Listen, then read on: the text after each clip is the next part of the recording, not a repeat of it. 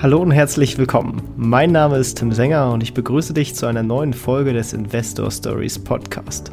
Erfahre von anderen Investoren, wie sie gestartet sind und welche Erfahrungen sie auf ihrem bisherigen Weg gemacht haben. Lass dich von ihren Geschichten, Strategien und Vorgehen inspirieren und schreibe deine eigene Investor Story. An dieser Stelle möchten wir dir einen weiteren Werbepartner von uns vorstellen, und zwar Readly. Stell dir mal vor, du hättest einfach so tausende von Magazinen und Zeitungen aus der ganzen Welt einfach so in deiner Hosentasche und immer mit dabei. Geht nicht? Geht doch, und zwar mit Readly. Denn dort hast du unbegrenzten Zugriff auf über 7000 Zeitungen und Magazinen aus unterschiedlichsten Bereichen. Darunter auch viele namhafte Magazine und Zeitungen aus der Finanzwelt, wie zum Beispiel Börse Online, das Aktienmagazin Focus Money, das Extra Magazin und noch viele mehr. Übrigens, du kannst nicht immer nur die aktuellen, sondern auch sämtliche alten Ausgaben jederzeit lesen. Und dabei ist es völlig egal, ob du von zu Hause, im Zug oder im Fitnessstudio auf deine Lieblingsinhalte zugreifst. Die App von Readly zeigt deine Inhalte immer optimal an. Ach ja, Readly ist auch der perfekte Reisebegleiter, da du deine Inhalte auch herunterladen und jederzeit offline nutzen kannst. Und als Hörer des Investor Stories Podcasts erhältst du die ersten zwei Monate für nur 1,99 Euro und danach monatlich nur 14,99 Euro. Sowohl im Probezeitraum wie auch danach kannst du das Ganze natürlich jederzeit kündigen. Um direkt loszulegen, geh einfach auf investor-stories.de slash readly oder klicke auf den Link in den Shownotes. Und jetzt wünsche ich dir viel Spaß bei der weiteren Podcast-Folge. Hallo und herzlich willkommen zum Investor Stories Podcast und heute mit einem super Investor von Augustus und zwar den Carsten Müller. Herzlich willkommen im Podcast. Ja, hallo Tim, schön, dass ich dabei sein darf.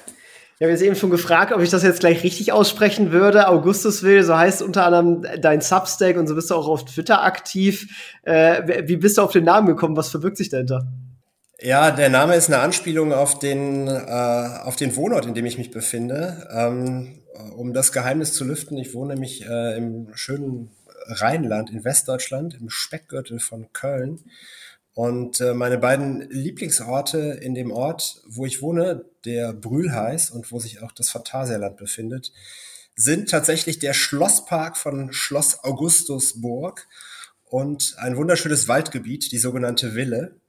Und dann habe ich die beiden zusammengeschoben und dachte, ach, Augustus will äh, eine Hommage an zwei Orte, wo ich mich gerne aufhalte und vielleicht auch die eine oder andere Idee bekomme. Das, äh, das klingt doch ganz gut. Okay, ja, wieder was dazugelernt. Ist eine, ist eine coole Kombi und, und klingt auf jeden Fall gut. Jetzt hast du auch schon verraten, wo du herkommst. Äh, äh für die Leute, die dich vielleicht noch nicht kennen, äh, was sollte man sonst noch so über dich wissen? Ja, gerne kurz so beim Hintergrund. Also ich bin 41 Jahre alt und ähm, habe tatsächlich äh, ja irgendwann mal BWL studiert, ähm, bin also insofern äh, Diplom-Kaufmann und, und einigermaßen vom Fach, hoffentlich, wenn es ums Investieren geht. Ähm, kann gleich auch noch ein bisschen was zu meiner Börsenhistorie erzählen. Ähm, ja, bin vor allen Dingen auch stolzer Vater einer Familie mit zwei Kindern und ähm, äh, mache meinen mein Substack und mein Investieren nebenbei. Das heißt, ich, ich arbeite voll äh, hauptberuflich ähm, in einer Bank, äh, einer, einer Entwicklungs, einem Entwicklungsfinanzierer und ähm, ja, bin insofern einigermaßen vom Fach. Sehr cool, sehr cool. Dann steigen wir am besten mal auch direkt ins Fach ein. Wie bist du denn ursprünglich zum Thema Investieren gekommen und hast dich angefangen, damit auseinanderzusetzen?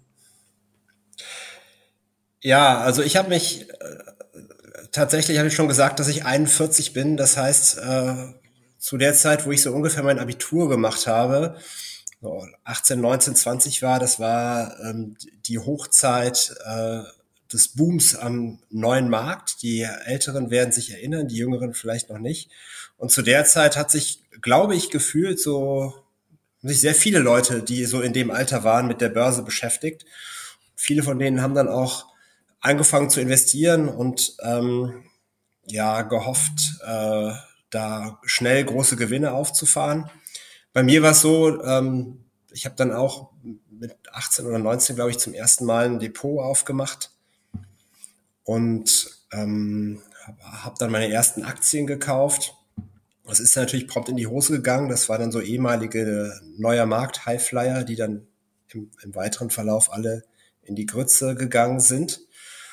Und dann habe ich gedacht, hm, irgendwie hast du es noch nicht so richtig drauf und habe dann mit dem Investieren erstmal so ein bisschen pausiert, habe aber gleichzeitig dann BWL studiert und fand dann auch so diese akademische Seite des Finance sehr interessant. Habe dann ähm, habe mich dann also mit Portfolio-Theorie und Capital Asset Pricing Model und Derivatebewertung und solchen Sachen dann auch tatsächlich im Studium viel beschäftigt und dann nach dem Studium angefangen, ähm, in der Investmentbank zu arbeiten. Dann ähm, tatsächlich bin ich nach London gegangen und hatte da die Möglichkeit, ein paar Jahre bei, ähm, bei JP Morgan zu verbringen. Und habe aber auch da mich erstmal kaum um persönliche und eigene Investments gekümmert, sondern halt eher so, naja, den Markt miterlebt, auch während der Finanzkrise dann bei, bei JP Morgan. Ich hatte mich schwerpunktmäßig mit Derivaten beschäftigt, mit Kreditderivaten. Und ähm, ja, als ich dann zurückkam, als ich dann 2014 aufhörte bei, bei JP Morgan zu arbeiten und ähm, dann auch wieder nach Deutschland zurückkam, habe ich gedacht, ach, irgendwie muss jetzt noch so ein bisschen mehr machen und ein paar andere Sachen machen und habe mich dann auch nochmal verstärkt mit dem Thema eigene Investments beschäftigt. Ähm, oder hatte das vielleicht auch schon vorher angefangen. Ja, und äh, dann habe ich mich so ein bisschen umgeschaut und habe auch schon so sagen wir, Anfang der, der 10er Jahre ähm, immer gerne Investment-Blogs gelesen und ähm, fand das spannend, was Leute dann für, für Ideen im Internet präsentieren. War sehr, sehr früh schon aufmerksam geworden, zum Beispiel auf den Value and Opportunity Blog, den ich nach wie vor sehr, sehr hoch verehre hatte aber zum Beispiel auch äh, mir den Value Investors Club mal reingezogen und ähm, ja, so immer wieder neue Ideen bekommen und ja, fand das tatsächlich extrem spannend, dann auch auf Einzelaktienebene zu investieren und damit habe ich dann angefangen und äh, habe das dann auch für meine, für meine engere Familie begonnen zu tun. Also wir haben dann so ein, so ein Gemeinschaftsdepot gemacht eine Zeit lang, dass wir eben dann auch jetzt äh, vor anderthalb Jahren in, in dieses Augustusville überführt haben. Ja, und ähm, für mich ist, ist Investieren einfach so, so das spannendste Spiel, was man spielen kann. Und äh, es macht, macht einfach unheimlich viel Spaß. Es ist eine unheimlich äh, ja, herausfordernde, aber auch schöne Beschäftigung. Und äh, deswegen bin ich da jetzt auch gerne und mit Eifer und Elan dabei. Sehr, sehr cool. Da hast du auf jeden Fall auch eine, eine gute Reise hinter dir gebracht. Da würde ich nochmal zu, zu JP Morgan äh, springen, weil das ja auch durchaus den einen oder anderen ähm, interessiert. Äh, war das Leben da in so einer Investmentbank so stressig, wie das gerne mal äh, erzählt wird? Oder äh, war dein Job eigentlich noch ganz äh, human? Also ich habe im ich im Marktbereich gearbeitet. Wenn du dir eine, wenn du dir das Front Office einer Investmentbank anschaust, dann gibt's da äh, kann man das halt so grob unterteilen in die Public Side. Das sind die Leute, die halt auf dem Handels auf dem Trading Floor oder im Handelsraum sitzen und die machen da halt, das sind die Händler, das sind aber auch Sales-Leute und Researcher. Ähm, und die stehen sozusagen ähm, ja, der allgemeinen Öffentlichkeit für Transaktionen zur Verfügung. Da sitzen dann Market Maker und so. Und dann gibt's halt die sogenannte Private Side. Das sind die Leute, die äh, M&A-Deals aushandeln und ähm, Börsengänge planen oder äh, Fremdkapitalrefinanzierung machen und sowas. Ähm, und ich habe auf der Public Side gearbeitet und die Public Side hat den Vorteil, dass es da feste Handelszeiten gibt. Das heißt, entweder ist der Markt auf, äh, dann ist dann ist viel zu tun und es ist stressig und man muss sich konzentrieren und aufpassen. Ähm, aber der Markt ist halt jetzt nicht immer auf. Das heißt, am Wochenende zum Beispiel ist der Markt zu und normalerweise arbeitet man dann nicht. Insofern, ähm, ich würde schon sagen, das war sehr intensiv und sehr anstrengend, aber ich habe jetzt nicht da dauerhaft die 80 oder 100 Wochenstunden gekloppt. Das, oder eigentlich nie äh, so, so viel gekloppt, weil so äh, so zeitaufwendig war es dann nicht. Okay, ja, ist immer spannend, einen Einblick aus erster Hand zu bekommen. Ähm, Und äh, gut, jetzt ist es natürlich nicht mehr ganz so stressig auf der Value-Seite äh, zugewandt. Da kann man sich die Zeit nehmen, um was anständig zu äh, analysieren. Und da du ja durchaus auch ein äh, recht breites äh, Portfolio verschiedenster Unternehmen aus verschiedenen Ländern, äh, verschiedene Branchen. Ähm, was ist so, also neben Value, hast du da noch einen weiteren Fokus oder bist du da gezielt, sage ich mal, äh, über alle äh, Größen und Länder und so weiter hinweg unterwegs? Ja, also ich bin, ich versuche grundsätzlich offen zu sein und opportunistisch äh, vorzugehen. Das heißt, ähm, den, den Fokus dahin zu richten, wo es, wo es was zu holen gibt. Es gibt so ein paar ähm, Länder, Regionen oder auch äh, Branchen, wo ich mich persönlich nicht so wohlfühle. Ähm, dazu gehört zum Beispiel sowas wie ähm, China. Ich habe ein bisschen was in China, aber nicht viel. Und ich hatte zum Beispiel auch nichts in Russland. Ähm, also allgemein bin ich vorsichtig bei, bei Ländern oder Jurisdiktionen, wo ich als Aktionär nicht wirklich weiß, wie es mit meinen Eigentumsrechten aussieht. Also äh, wenn ich jetzt äh, eine, eine Aktie in Russland hatte oder heute in China habe, bin ich mir nie so ganz sicher, ob mir die auch wirklich gehört oder ob da nicht einfach irgendjemand im Zentralkomitee oder woanders auch sagen kann, hm, jetzt gehört sie dir nicht mehr und dann ist sie weg und man kann auch nicht so viel dagegen tun. Und jedenfalls mit Blick auf Russland hat sich sowas ja materialisiert. Also Überraschenderweise ja eigentlich von der ganz anderen Seite, ne? dass gar nicht mal Russland das gesagt hat, sondern die westlichen Staaten haben dir das weggenommen. Genau, richtig, ne? Aber, aber trotzdem, ne? das russische Regime hat sich ja da auch, sagen wir mal, ist. Die sind auf jeden Fall schuld. ja, also, ne, also wir wollen jetzt nicht in die Diskussion einsteigen, aber also in solchen Ländern wäre ich, wäre ich grundsätzlich etwas vorsichtiger. Ähm, und ich muss auch sagen, es gibt Branchen, in denen ich mich zurückhalte, weil ich da ehrlich gesagt wenig Ahnung von habe und das auch sehr zyklisch ist und ich zum Teil auch den, das Gefühl habe, dass da häufig keine vernünftigen Kapitalrenditen äh, verdient werden können oder jedenfalls nicht von mir. äh, das ist dann in meinem Fall häufig sowas wie Rohstoffe, ähm, also alles, was mit Mining ist, äh, wo ich eigentlich die, die Nachfrage von irgendwelchen oder, oder die Preisentwicklung von Kupfer, Nickel, äh, oder anderen Dingen einschätzen muss, äh, habe ich keine Ahnung von, lasse ich doch lieber weg. Ich wäre auch, ich bin auch persönlich vorsichtig bei Öl, also ich bin noch kein, kein Investor in, in Ölfirmen. Ähm, und das andere, wo ich vorsichtig war bisher und tatsächlich auch noch nie was besessen habe, ist der Bereich Airlines.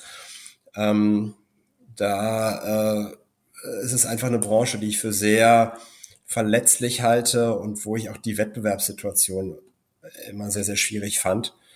Und ähm, deswegen habe ich mich da auch rausgehalten. Ansonsten bin ich für relativ viele Schandtaten zu haben. Sehr gut. Dann frage ich mal direkt, äh, wie, wie, kommst du denn überhaupt auf äh, deine Schandtaten? Also wie, wie findest du sie und äh, wie gehst du dann bei so einer Analyse dran dann vor? Ja, also ich versuche tatsächlich viel zu lesen. Ähm, es gibt ja inzwischen auch wirklich sehr, sehr viele gute Blogs und Substacks und das Ganze ist ja, glaube ich, auch in den letzten Jahren so, so richtig explodiert das Thema und es gibt auch vieles, was man, was man kostenlos lesen kann. Ähm, und das ist häufig sehr, sehr hilfreich, um so eine erste Idee zu bekommen und sich zu überlegen, ist das was, was ich jetzt mal auf die Liste schreibe oder eher nicht? Das ist so die eine Ideenquelle und, und die andere Ideenquelle ist, dass ich dann hin und wieder tatsächlich einen Screen mache. Ähm, also ähm, ein Tool benutze. Ich benutze in meinem Fall zum Beispiel Ticker und ähm, dort versuche Unternehmen zu screenen, die ähm, zum einen ähm, relativ günstig aussehen auf einer, auf einer Multiple-Basis oder äh, und zusätzlich vernünftige Kapitalrenditen aufweisen, also günstig und profitabel. Und ähm, naja, dann kommt halt dann so eine Liste raus von Unternehmen und da gucke ich mir dann normalerweise äh, erstmal quantitativ gehe ich vor und, und gucke mir dann entsprechend Zahlen an. Also ich schaue mir dann an, ähm, wie konsistent das, das Ergebnis, die Ergebnisse sind, ähm, wie das Wachstum der letzten Jahre war, ob jetzt zum Beispiel ein gutes Ergebnis eher ein, Ausrast, ein Ausreißer war oder ob das äh, wirklich auch ähm, ja, konsistent sich entwickelt hat. Ähm, und wenn mir die Zahlen dann auch zusagen, dann versuche ich nochmal tiefer zu graben und dann würde ich auch in die Geschäftsberichte reingehen, würde versuchen, auch noch mehr über die einzelnen Segmente zu verstehen, ähm, würde versuchen, das Management zu verstehen, die Anreize, die Eigentümerstruktur. Ähm, ja, und dann so Puzzlestückchen für Puzzlestückchen zusammenzusetzen. Und ähm, ja, wenn es dann passt, dann, äh, dann würde ich auch investieren. Klingt auf jeden Fall äh, na, nach einem äh, sehr, sehr straighten äh, Vorgehen und, und auch durchaus sehr quantitativ ähm, äh, überlegt, gerade erst am, im ersten Schritt, wie du gesagt hast. Ähm, Schwierigkeiten sind ja gerade, also so richtig selten ist es ja, dass etwas so komplett ohne Grund umsonst ist. Meistens ist es vielleicht ähm, missverstanden und so weiter oder der Grund ist nicht so, so stark und deswegen ist der, der große Abschlag in der Bewertung vielleicht nicht so gerechtfertigt. Äh, wie, wie gehst du mit so qualitativen Faktoren äh, um und, und was ist dir da besonders äh, wichtig, wenn du dir sowas anschaust? Ja, also ich glaube, es ist erstmal die, die, die richtige Frage, die du stellst, Tim, und, und was da so dahinter steckt, äh, ist, warum, warum ist das jetzt gerade so günstig und was sehe ich, äh, was andere nicht sehen? Warum mag das Ding im Moment eigentlich keiner haben? Und ähm, ich glaube, da gibt es dann unterschiedliche Gründe. Ich habe persönlich die Erfahrung gemacht, dass es häufig ähm, so eine Makroperspektive gibt, ähm, die dann Unternehmen unbeliebt macht und auch unter so eine Art Sippenhaft stellt. Äh, dass also so, so, so ein bisschen das, das Kind manchmal auch mit dem Bade ausgeschüttet wird. Das heißt, wenn ich dir ein Beispiel geben soll, ähm, es, es passiert etwas, ähm, es gibt eine schwierige Makrolage, sagen wir, es gibt eine Wirtschaftskrise in Griechenland, das haben wir ja vor einem Jahrzehnt oder so mal erlebt dann sind alle griechischen Unternehmen total unbeliebt. Ne? Da sind dann vielleicht auch erhöhte Risiken, äh, weil man dann halt sagt, okay, wenn die jetzt wirklich aus dem Euro rausfliegen, dann, äh, dann hat, haben alle Unternehmen ein Problem ähm, und die Wirtschaftskrise setzt allen zu. Nichtsdestotrotz glaube ich halt, dass gerade in solchen Situationen, ähm, wo, es, wo es Makroprobleme irgendwo gibt oder etwas makromäßig unbeliebt ist, dass man dann wahrscheinlich dort ein paar ganz gute Unternehmen finden kann, die man sehr, sehr günstig auch auflesen kann. Das heißt, ähm, so diese Überlegung, was ist jetzt gerade makromäßig unbeliebt? Ähm, genauso äh, und, und häufig ist es so, dass dann auch diese Narrative, diese, diese Geschichten, alle sagen, oh, es ist so furchtbar, es ist so grausam, ähm, dass das dann dazu führt, dass sich ganz günstige Gelegenheiten ergeben. Also äh, es wäre zum Beispiel, ich, ich, hatte zum Beispiel äh, kurz nach Fukushima Münchner Rückaktien mal gekauft. Das war ein relativ guter Deal, weil ähm, Fukushima ähm, hat halt da total reingehauen. Äh, die Aktienkurse waren down, ich weiß nicht, 50 Prozent oder noch mehr. Und ähm, Klar trifft das das Unternehmen dann auch, aber ne, wenn das Unternehmen stark genug ist, dann wird es halt auch so ein, so ein Makroproblem überleben, wird dann auch im nächsten Jahr die Preise erhöhen und wird dann halt auch langfristig auf einen profitablen Kurs auch wieder zurückfinden. Und ich glaube, das sind halt häufig ganz gute Gelegenheiten. Ähm, das heißt nicht, dass jetzt jede Krise immer nur super ist und dass ich jetzt jedes Unternehmen kaufen möchte, das ein Problem hat. Ähm, aber wenn sich halt wenn halt diese, diese Makroprobleme auf alle Unternehmen äh, projiziert werden, dann gibt es da, glaube ich, häufig ganz gute Chancen. Ja. Und davon hast du ja auch ein paar dann äh, ins Portfolio aufgenommen. Wie, groß ist so insgesamt dein Portfolio und besteht das eigentlich äh, nur aus Aktien oder bist du auch eigentlich in, in anderen Assetklassen noch nebenbei aktiv?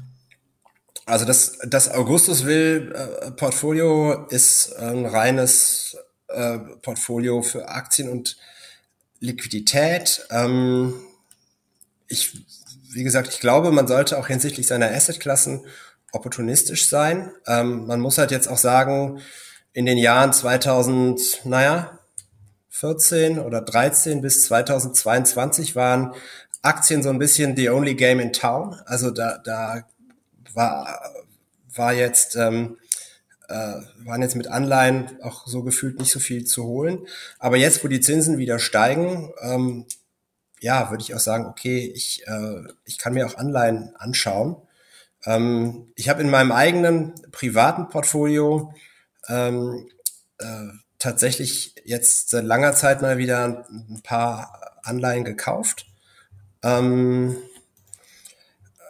einfach, ähm, weil ich, weil ich weiß, dass in Zukunft bestimmte Zahlungen auf mich zukommen. Das ist in meinem Fall aus, äh, aus einer Tilgung von einem, von einem Immobiliendarlehen.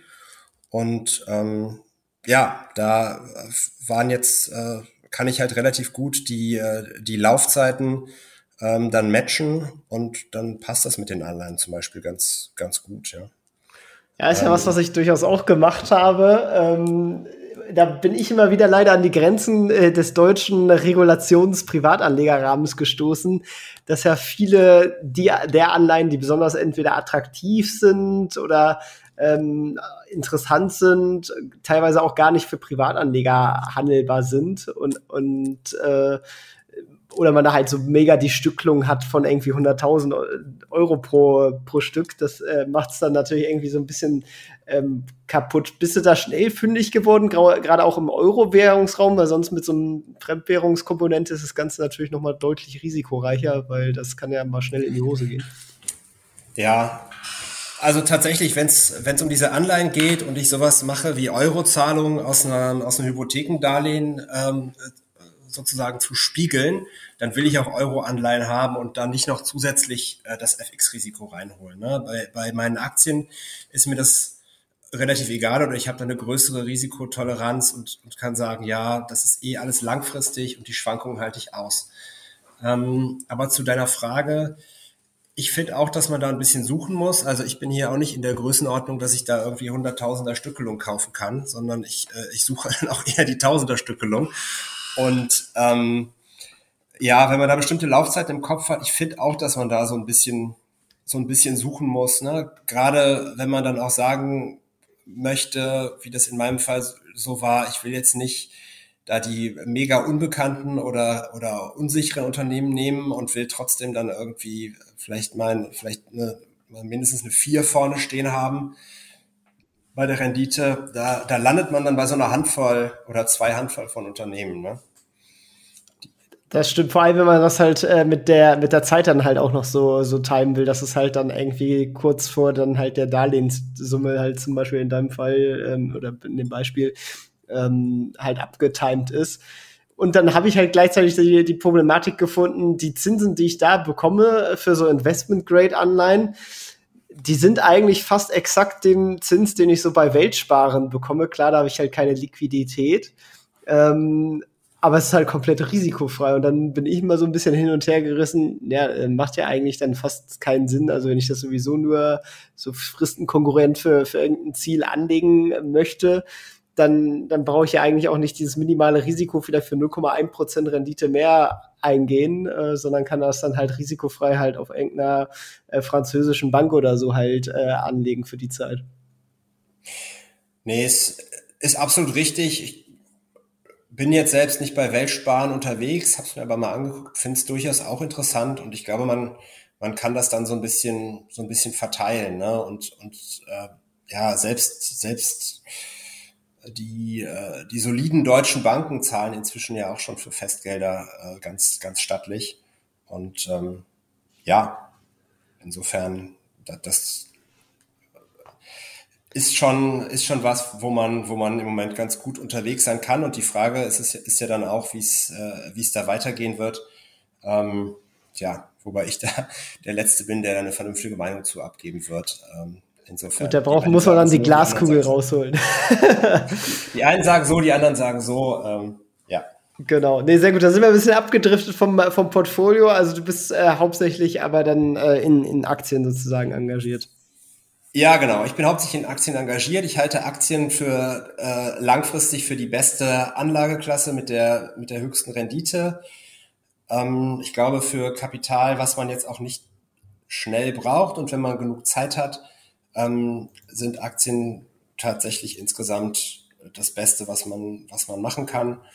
Und äh, ich muss auch sagen, ich finde es total cool, so vom Gedanken her, dass man einfach sich einen Teil von so einer Firma kaufen kann. Also äh, keine Ahnung, das hat wahrscheinlich, wahrscheinlich schon ganz viele Leute in deinem Podcast gesagt, aber ich finde es immer wieder faszinierend, dass man einfach so äh, durch ein paar Klicks dann Miteigentümer von, tja, was man sich wünscht, ne? Apple, BMW, äh, Microsoft oder irgendeine andere anderen Firma äh, werden kann und dann halt auch richtig, ähm, ja, wie der Unternehmer am Erfolg halt teilhat. Hat, ne? Und und wenn man sich anschaut, die reichsten Menschen der Welt sind alle reich geworden durch Unternehmensgründung und Anteilsbesitz an Unternehmen. Und dann gibt es noch ein paar dabei, die was geerbt haben von Unternehmensgründern. Aber ähm, man sieht halt schon, dass es, dass es äh, langfristig, um Wohlstand aufzubauen, glaube ich, der beste Weg ist, ins Eigenkapital von Unternehmen zu investieren. Auf jeden Fall. Ähm, dann würde mich natürlich nochmal interessieren, äh, ich, ich habe es natürlich so ein bisschen vor, äh, vor mir, aber äh, lass es dich am besten selber erzählen. Äh, wie viele Titel sind denn da so, so drin und, und wie gehst du so bei, beim Sizing vor? Das ist ja oft auch eine, eine interessante Philosophiefrage. Äh, manche sind eher sehr konzentriert äh, und, und andere streuen über zigtausend Unternehmen. wie, ja. wie gehst du davor? Ja, ich bin nicht gut genug und nicht schlau genug, um sehr konzentriert zu sein. Ähm, also ich äh, bin meistens so bei um die 30 Unternehmen im, im Portfolio. Ich versuche es mal so in Richtung 25, 20 zu schieben, aber im Moment, glaube ich, sind es so um die 30. Ähm, dann auch alle gleich gewichtet oder äh, sagst du, da sitzt Akzente, da kommt dann halt mal irgendwie 10% rein und der eine kriegt nur 1% ab oder wie bist du da so? Ja, also es gibt schon Unternehmen, mit denen ich mich wohler fühle. Also meine, meine am stärksten gewichteten Unternehmen im Moment sind ähm, OD, ähm, die französische Holdinggesellschaft, und Fairfax, das ist die kanadische Versicherung. Und da bin ich dann so im Bereich ähm, 7%, 8%, sowas. Und ich habe manchmal kleinere Positionen, die ich, also ich, ich steige häufig gern auch kleiner ein und kaufe erstmal eine, eine 1% Position und gucke mir das noch so ein bisschen an, wie sich das weiterentwickelt. Ähm, hoffe dann, dass der, dass der Kurs vielleicht auch nochmal ein bisschen fällt und man nochmal günstig nachkaufen kann und, ähm, und gehe dann so graduell in Positionen rein. Ähm, ja, und das ist eigentlich auch was, wie ich, wie ich beim Verkauf häufig vorgehe von Unternehmen, wenn sie dann wirklich gut gelaufen sind. Ähm, das hatte ich jetzt in Augustusville noch nicht, weil das Augustusville-Portfolio ist erst ein Jahr alt, aber in der Vergangenheit schon mal, wenn man halt wirklich Sachen hat, die sagen wir mal, sich ver-x-fachen, verfünffachen oder so, äh, finde ich es auch ganz gut, wenn man dann sagt, okay, die Position ist jetzt sehr groß, mh, hm, ich habe jetzt viel dran gewonnen, aber vielleicht läuft sie ja noch weiter, ich verkaufe mal ein Stück, ich verkaufe mal Viertel oder ein Drittel von dieser Position.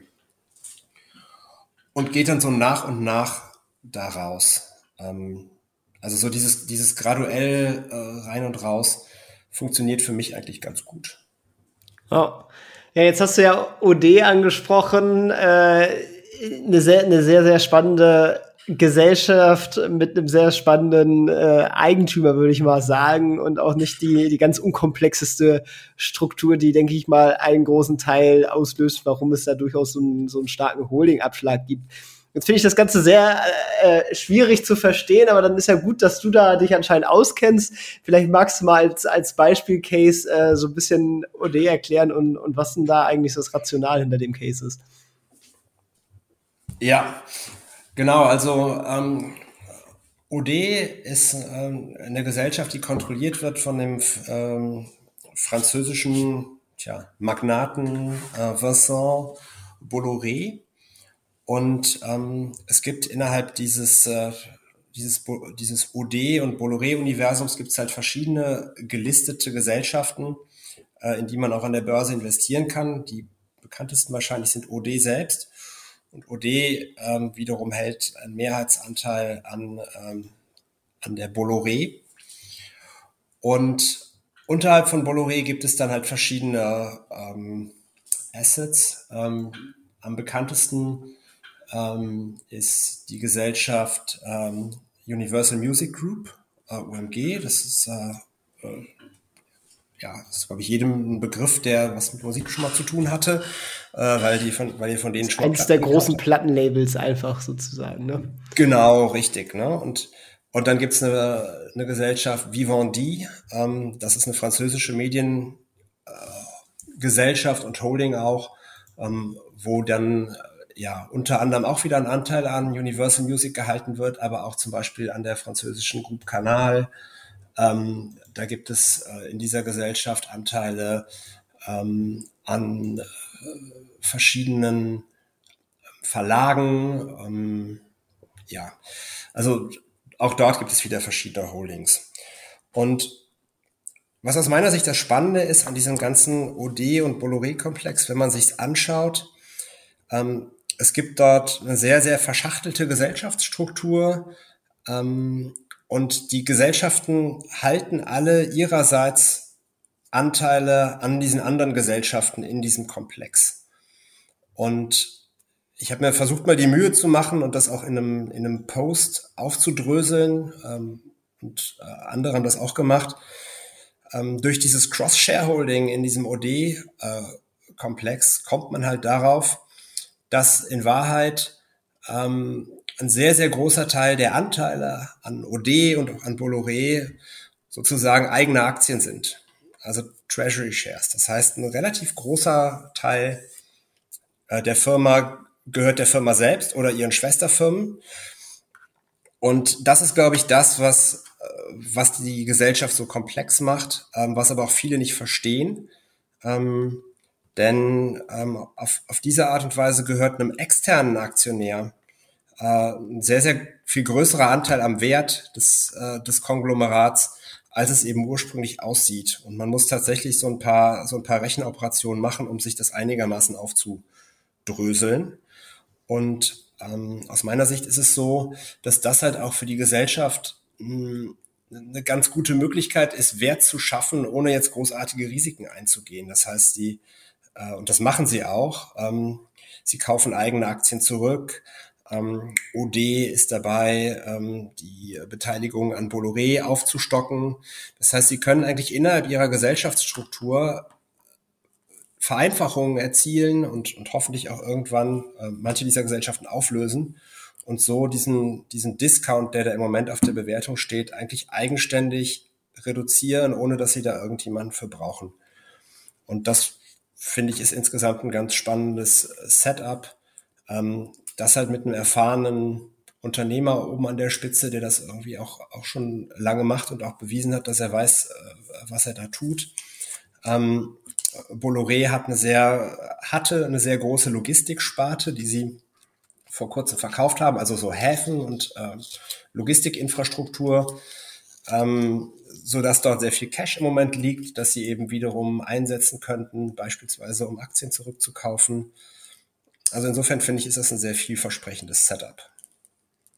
Aber da so ein bisschen, äh, ich, ich finde solche Cases auch immer spannend. Äh, wo, wo suchst du den Trigger? Also siehst du, dass das aktive äh, Konsolidieren, dass der, der Mehrheitsgesellschafter da, der, der Buller, Herr Bulleré, äh, da, da auch ein Interesse hat, sage ich mal, diese komplexe Struktur aufzulösen? Oder äh, kann sowas sich halt wirklich über Jahrzehnte schon fast äh, ziehen?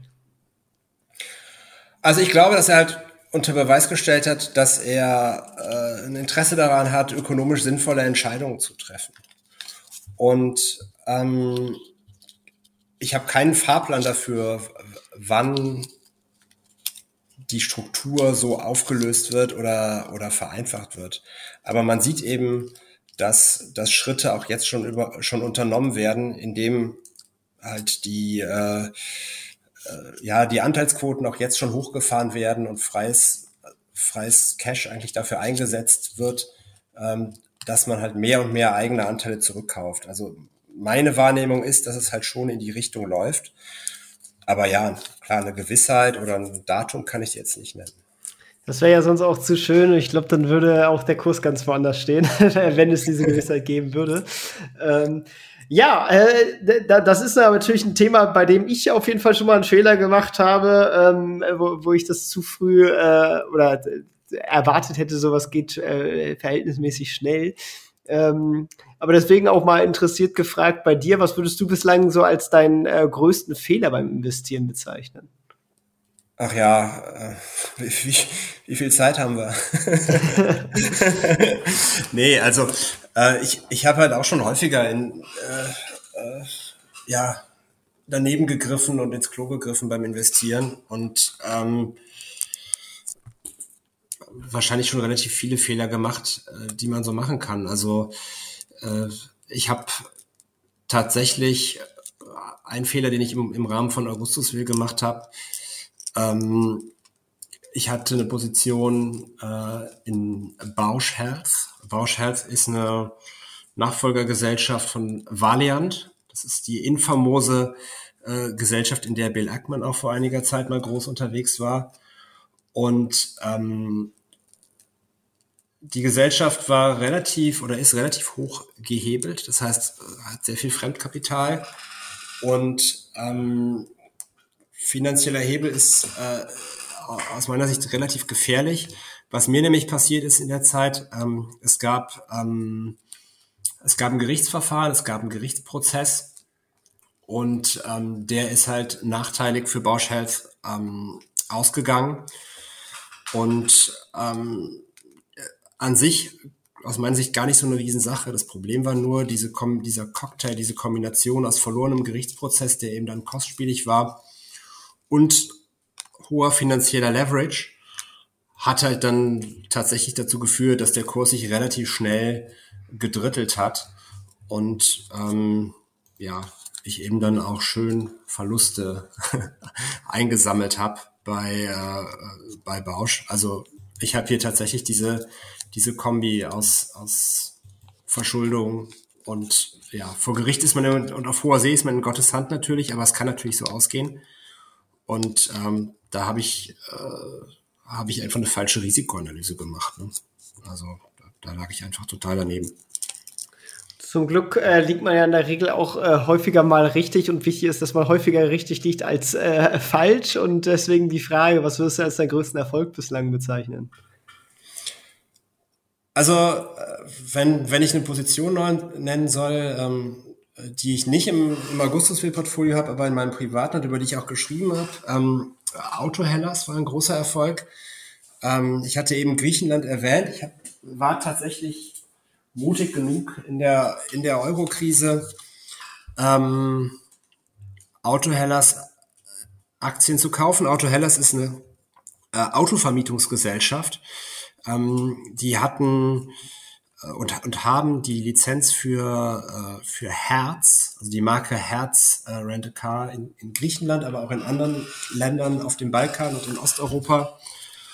Und ähm, waren halt im Rahmen der Griechenland-Krise auch deutlich unter die Räder gekommen. Ähm, ja, aber seit einigen Jahren läuft der griechische Tourismus wieder gut.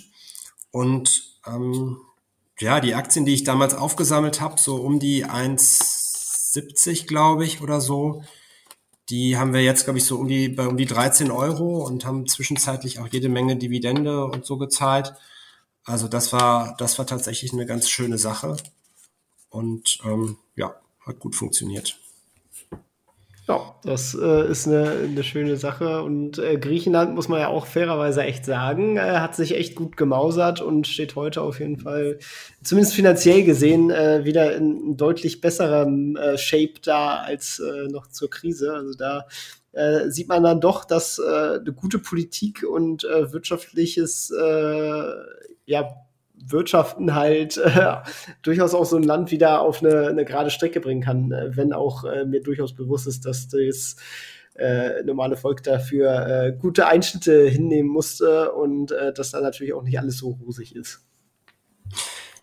Ja, absolut. Und als Investor ist natürlich, ist natürlich die Frage, ähm, Ne, wo gibt es so ähnliche Situationen, wie wir sie vielleicht vor ein paar Jahren in, in Griechenland hatten, denn jetzt? Also welche, welche Märkte, die wir, die wir selbst für investierbar halten, wenn wir jetzt sagen, sowas wie Russland oder so ist vielleicht nicht investierbar, aber welche, welche gibt's denn, die aktuell, naja, unbeliebt sind oder vielleicht, ähm, vielleicht so ein bisschen links liegen gelassen werden. Ne? Und da, da sehe ich schon, dass, äh, dass Märkte beispielsweise wie UK, also im Moment liest man ja überall in der Zeitung, dass sozusagen UK dem Untergang geweiht sei und dass es da alles nur noch schlechter wird. Ähm, aber zum Beispiel auch Italien ist auch so ein, so ein Markt. Ähm, und wenn man, wenn man dann mal schaut, sozusagen auf Country-Level, sind halt dann da auch die Bewertungen recht günstig. Na, das, das ist dann immer aus meiner Sicht ähm, sozusagen dann ein Teich, in dem man mal ein bisschen suchen kann und wo man vielleicht, wo vielleicht die Konzentration an spannenden Fischen, die man da rausziehen kann, höher ist, als in einem Markt, der halt schon sehr, sehr gut gelaufen ist, wie beispielsweise aktuell USA oder so. Ne? Nicht, dass man da nicht auch was Gutes finden könnte, aber ich glaube, die Chancen sind halt dann einfach, einfach besser aktuell in so Märkten wie Italien oder UK. Auf jeden Fall äh, sind gute Beispiele. Leider liest man das ja auch so häufig über, über Deutschland aktuell, aber äh, ja, gut, ganz so schwarzmalerisch, äh, wie manche das malen, glaube ich, ist es, ist es dann auch nicht, äh, auch wenn die Bewertungen hierzulande noch nicht ganz so krass unter die Räder gekommen sind wie in Italien, äh, UK, äh, aber auch durchaus äh, günstiger als jetzt äh, einige Sachen in Amerika und äh, manche diverse andere Unternehmen in Europa, Asien etc. Nee, total. Das, äh, das sehe ich auch so. Ich muss tatsächlich sagen, ich habe äh, ich hab in Deutschland äh, jetzt auch Augustus wir ein paar schlechte Erfahrungen gemacht hinsichtlich Corporate Governance, wo ich also dachte, boah Leute, äh, was, was, ist, was ist eigentlich los mit euch? Also ich äh, hatte, äh, hatte da einige Positionen, wo die Kommunikation der Unternehmen wirklich sehr, sehr schlecht war, ähm, wo ähm, Fristen für die Veröffentlichung von Berichten nicht eingehalten wurden, wo Zahlen nachträglich restated wurden. Also ich mache mir tatsächlich manchmal so ein bisschen Sorgen äh, um die Corporate Governance in Deutschland, ähm, aber vielleicht liegt es auch daran, dass ich einfach immer nur den, diesen ganzen Mist dann äh, raussuche. Aber nichtsdestotrotz stimme ich dir völlig zu. Äh, Deutschland ist auch ein interessanter Markt, wo man, glaube ich, auch gute Unternehmen finden kann und, und auch gut investieren kann. Ähm, ja, ein, ein, Rätsel, was sich mir immer stellt in Deutschland, wo ich auch selbst investiert bin, ist zum Beispiel die Firma Sixt. Ähm, da sind wir wieder bei den Autovermietern, ähm, wo ich mich jedes Mal wieder wundere, wie der Unterschied im Preis zwischen der Stammaktie und der Vorzugsaktie so wahnsinnig groß sein kann. Ne? Also, ähm, also Six aus meiner Sicht ein sehr spannendes, gutes Unternehmen, familiengeführt. Ähm, und die, äh, ich glaube, die Vorzugsaktie handelt um die 65 und die Stammaktie bei über 100. Ähm, und als Kleinaktionär ökonomisch ähm, macht es überhaupt gar keinen Unterschied. Ähm, tja, da scheint mir dann manchmal der Markt nicht so richtig effizient zu sein. Kann ja eigentlich nur Premium sein, wenn man äh, mal die Firma übernommen wird oder so. Aber bei der Familie sehe ich das nicht, dass die kurzfristig verkaufen. Nee, also das, das erwarte ich eben auch nicht. Und ähm, ja, ansonsten, äh, genau, also das ist, das ist aus meiner Sicht kein, kein relevantes Szenario. Ich glaube, es kommt eben dann einfach daher, dass dann die eine in manchen Indizes enthalten ist ähm, und entsprechend durch replizierende Fonds eben gekauft werden muss oder soll und die andere nicht. Ähm, aber ja, als Kleinanleger ähm, ja, muss ich das ja nicht machen und kann ja einfach das günstigere nehmen. Und das würde ich auch tun. Das klingt nach einem guten Plan. Und äh, Plan ist auch ein guter Stichwort für das kleine Rollenspiel, was wir jetzt spielen. Ähm, wenn wir jetzt sagen, äh, du wachst morgen im Körper eines anderen auf, äh, bist äh, wieder 25 Jahre alt, verdienst circa 1500 Euro netto und hast noch 10.000 Euro auf einem Tagesgeldkonto. Du hast kein Netzwerk oder sonstige Kontakte mehr, allerdings noch dein Wissen von heute und kannst noch mal von vorne starten. Wie würdest du es angehen? Ich glaube, das Wichtige ist, ähm, einfach zu starten. Ich, ich glaube, die 10.000 auf dem Tagesgeldkonto, das ist gut, weil man so ein gewisses Puffer dann braucht und, und hat. Also wenn, wenn jetzt die Waschmaschine kaputt geht, dass man sich eine neue Waschmaschine kaufen kann, sowas finde ich dann prima. Und ansonsten ähm, ist es, glaube ich, einfach wichtig, äh, zu, zu sagen, okay, ähm, ich, äh, ich denke über irgendwas nach. Äh, ich glaube, es ist wichtig, sich eigene Gedanken zu machen und nicht einfach irgendjemandem nachzulaufen, sondern lasst euch, lasst euch Ideen von anderen geben, aber denkt selber nach, immer den eigenen Kopf einschalten. Ähm, ich glaube, in Einzelaktien liegen, liegen die größten Chancen. Ähm, ich würde tatsächlich wahrscheinlich den Screen laufen lassen und, und ein paar gute, günstige Einzelaktien raussuchen. Und dann einfach ausprobieren und ähm, versuchen daraus ganz, ganz, ganz viel äh, zu lernen aus den praktischen Erfahrungen, das eine oder andere Buch dazu lesen ähm, und dann äh, kann das nur klappen. Ja, das äh, ist doch ein, ein guter äh, Abschluss und äh, hoffe, dass das bei euch allen natürlich klappt, wenn ihr jetzt zuhört und äh, legt einfach mal los, wenn ihr es noch nicht getan habt. Ich danke dir auf jeden Fall an, an dieser Stelle, dass du äh, dich so wacker bei den Fragen äh, gestellt hast und einen Einblick in deine Investor Story gegeben hast. Vielen Dank äh, dafür. Wer mehr von dir lesen, hören, ja gut, vor allem lesen äh, möchte, der findet dich auf äh, Twitter und Substack. Die Links dazu sind natürlich in den äh, Shownotes äh, verlinkt und ja, vielen Dank und das letzte Wort des Podcasts, das überlasse ich dir. Ja, vielen Dank, Tim. Ich äh, gebe zu, dass es meine Podcast-Premiere war. Ich habe das noch nie gemacht, aber es hat sehr viel Spaß mit dir gemacht. Ähm, und ja, ich hoffe, äh, dass es für die Hörer auch interessant war und ähm, war eine coole Erfahrung. Dankeschön. Dann bis denn. Ciao, ciao. Ciao das war's auch schon wieder mit dieser Podcast-Folge. Ich danke dir ganz herzlich fürs Zuhören. Wenn dir der Podcast gefallen hat, würde ich mich sehr freuen, wenn du ihn mit einer Bewertung auf iTunes unterstützt. Außerdem möchte ich dich gerne dazu einladen, der Investor Stories Community auf Facebook beizutreten. Hier hast du einen Austausch mit Gleichgesinnten und professionellen Investoren, die selber ihren Weg in die Freiheit der Finanzen gegangen sind und von ihnen kannst du lernen oder auch selber andere Leute bereichern und zudem ist dort Feedback zum Podcast immer willkommen. Um ganz schnell dorthin zu gelangen, kannst du auch einfach investor-stories.de slash community eingeben. Ich freue mich, wenn du auch beim nächsten Mal wieder dabei bist. In diesem Sinne, alles Gute, dein Tim.